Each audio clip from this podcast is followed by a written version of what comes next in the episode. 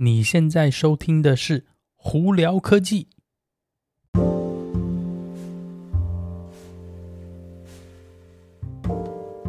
嗨，各位观众朋友们，大家好，我是胡老板，欢迎来到今天的《胡聊科技》。今天美国洛杉矶时间六月十二号星期一了。啊，如果没有什么意外的话，我下礼拜又在台湾了。对，大家没有听错，我五月份飞了一次，啊，六月份现在又要再飞一次。呃，主要也是因为家里的事情还没处理完啊，所以我还得再跑一趟。所以呢，如果有在台湾的路上碰到我的朋友们，哎，记得来打声招呼哦，啊，我请你们喝饮料哦。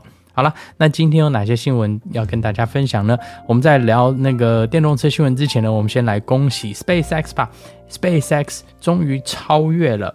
呃，那个以前的美国太空总署的太空梭到那个国际太空站哦，呃，SpaceX 呢，这个 Dragon Capsule 呢，终于呢从地球到那个国际太空站，现在已经高达三十八次了，已经超过了之前的这个呃记录保持者，就是那个美国的太空梭，那也是在这边恭喜 SpaceX 哦。好了，那再来我们就聊聊有关电动车的新闻吧。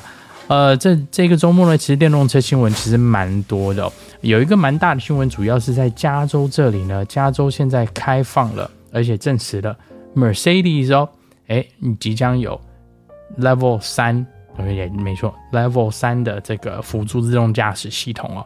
但是呃，大家先别要太高兴哦，他好像说哦，或者太太急着说，呃，怎么比特斯拉还快？特斯拉原本他们就。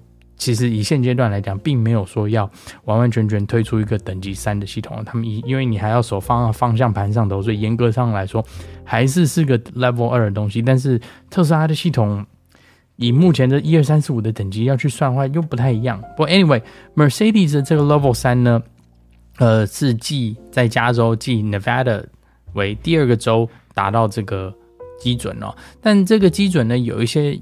先天条件，那当然了，你在使用它的时候呢，你基本上因为是 Level 三的关系，所以你的手是不需要放在方向盘上头的，并且你的眼睛也不需要看路。简单来说，你只要在使用 Level 三的时候呢，是车子要负责开车，然后并且呢，那如果要紧急的措施的时候，车子是会达到一些紧急的避开啊，或者甚至刹车的这个动作。不过呢，Mercedes 的这一套系统，这个 Drive Pilot 的系统，现阶段呢，在 Nevada 跟 California，就是内华达州跟加州呢，可以使用的状况呢，其实非常有限。它只有在某些，大家听好，某些高速公路上头可以使用，并且要在每小时时速四十英里以下，四零对四十英里以下，你才能使用了。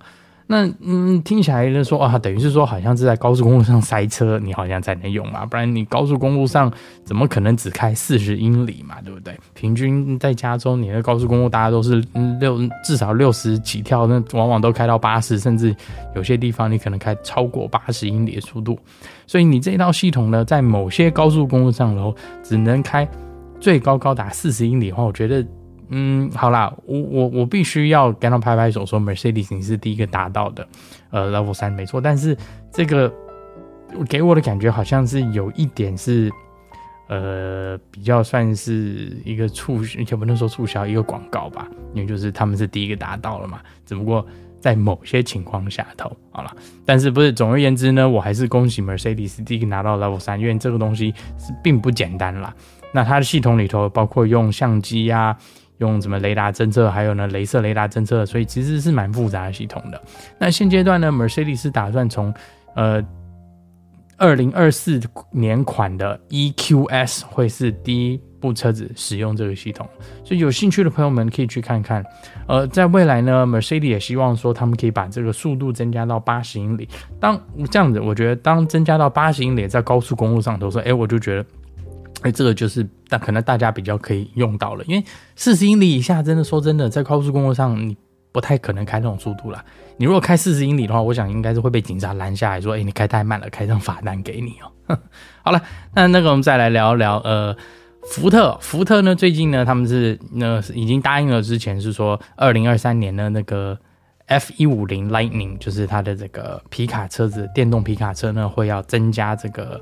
呃，生产量嘛，那他们现在是预估说，你如果现在下单，也就是六月下单的话，他们现在是希望说九月就可以交车，基本上在三个月以内，就不像以前要等那么久。有兴趣的朋友可以去看看。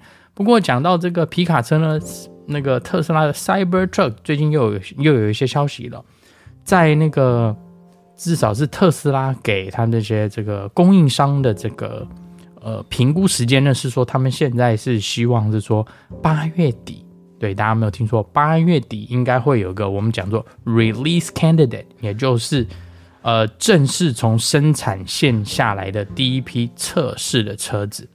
也就是说，是生产线可能前面几部、十几、二十部或一百部这样是测试生产线的车子。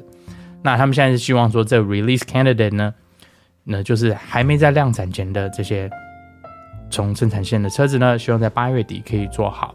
也就是说，目前以这样子的这个时间轴推算的话，而正式在生产线上头出来车子，应该在十月就可以上路了。所以呢，有兴趣的朋友们可以在这边注意一下哦。好，那再来特斯拉另外的新闻呢？另外一个这个周末最大的新闻就是，我们之前有跟大家讲说，福特要使用特斯拉的充电头嘛，在美国。那再下来又有另外一家大车厂也要这样做了，是哪一家呢？通用汽车，也就是 General Motors。OK，福特跟 General Motors 这么两家大的，竟然都从 CCS 要转到 TPC。那在美国呢，这个叫 NACS 哦，就是 North America Charging Standard。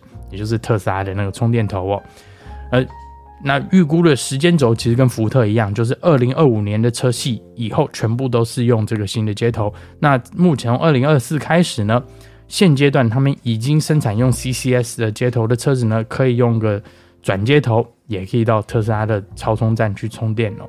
我觉得这个呢，对整体上来说，美国的这个呃，应该算是电动车界呢是一件好事。但是呢，就比如说 CCS 在美国的寿命可能不保了。不过呢，美国白宫呢这几天还是放出话说，他们是希望是要保留一些 CCS，所以呢，CCS 短时间之内应该是不会消失了。但是我个人总觉得说，在美国呢，你如果特斯拉的头这么小的头可以达到，那你为什么 CCS 要做那么大？这个是让我一直很匪夷所思的事情。可能在其他的国家，比方欧洲啊这样，他们的供电啊的方法不一样了，所以 CCS 可能有更好的优势。但是在美国呢，TPC 接头都可以做这么好了，那你为什么要做那么大的 CCS 接头？这是让我比较匪夷所思的事情啦。但是现在也证实了嘛，General Motors 跟 Ford。基本上都觉得，哎，这个是对的方向。主要也应该也是因为特斯拉的这个超充站在美国的部署真的是非常好，非常多。那根本是，而且它使用方式也非常方便，基本上是吊打 那个 Electrify America，还有其他的品牌哦。所以在这一点，我觉得福特跟 GM 终于意识到说，哎，你要卖电动车，你的超充系统就要好。那超充系统最好的是谁？是福特斯拉，那我们就跟着他一起走吧。这是我这样子觉得，不知道大家是怎么想。然后，好，那再来最后跟大家分享一下，在 Amsterdam 阿姆斯特丹呢，EV Box 有一家公司哦，他们在下要推出的超充的系统呢，那时速这充电桩可以高达四百 k 瓦每小时的速度哦，也就是说，在三分钟之内可以充六十二英里的电量哦。如果这个真的达到了，那就表示说，十分钟之内可能可以充一百五，甚至如果状况好的话，两百英里。也就是说，再下来只要充电达到这样子的这个规格速度呢，那个超充站已经可以慢慢开始取代加油站的便捷性了。对，那当然这个东西呢，还是第一个，他们这些充电桩要。你要要盖出去嘛，这第一个。另外一个是当地的这个电力公司啊，不然就是这个怎么样的供电呢？会需要有办法达到这么高的那个供电效率了。你要想说，呃，以特斯拉的案例好了，它一个充电充超充站就是可能八到十六个充电接头哦。这些其他比较小一点，Electrify America 或怎么样，可能平均一个是。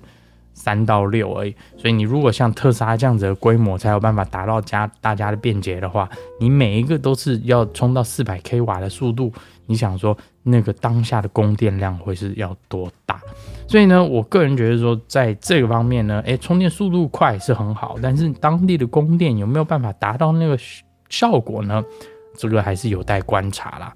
因为还有另外一个讲法是，你如果用电动车是没错，但是你如果强迫，比方说是发电的方式是不环保的话，那其实连带效应还是一样是不环保的，在那边污染空气嘛。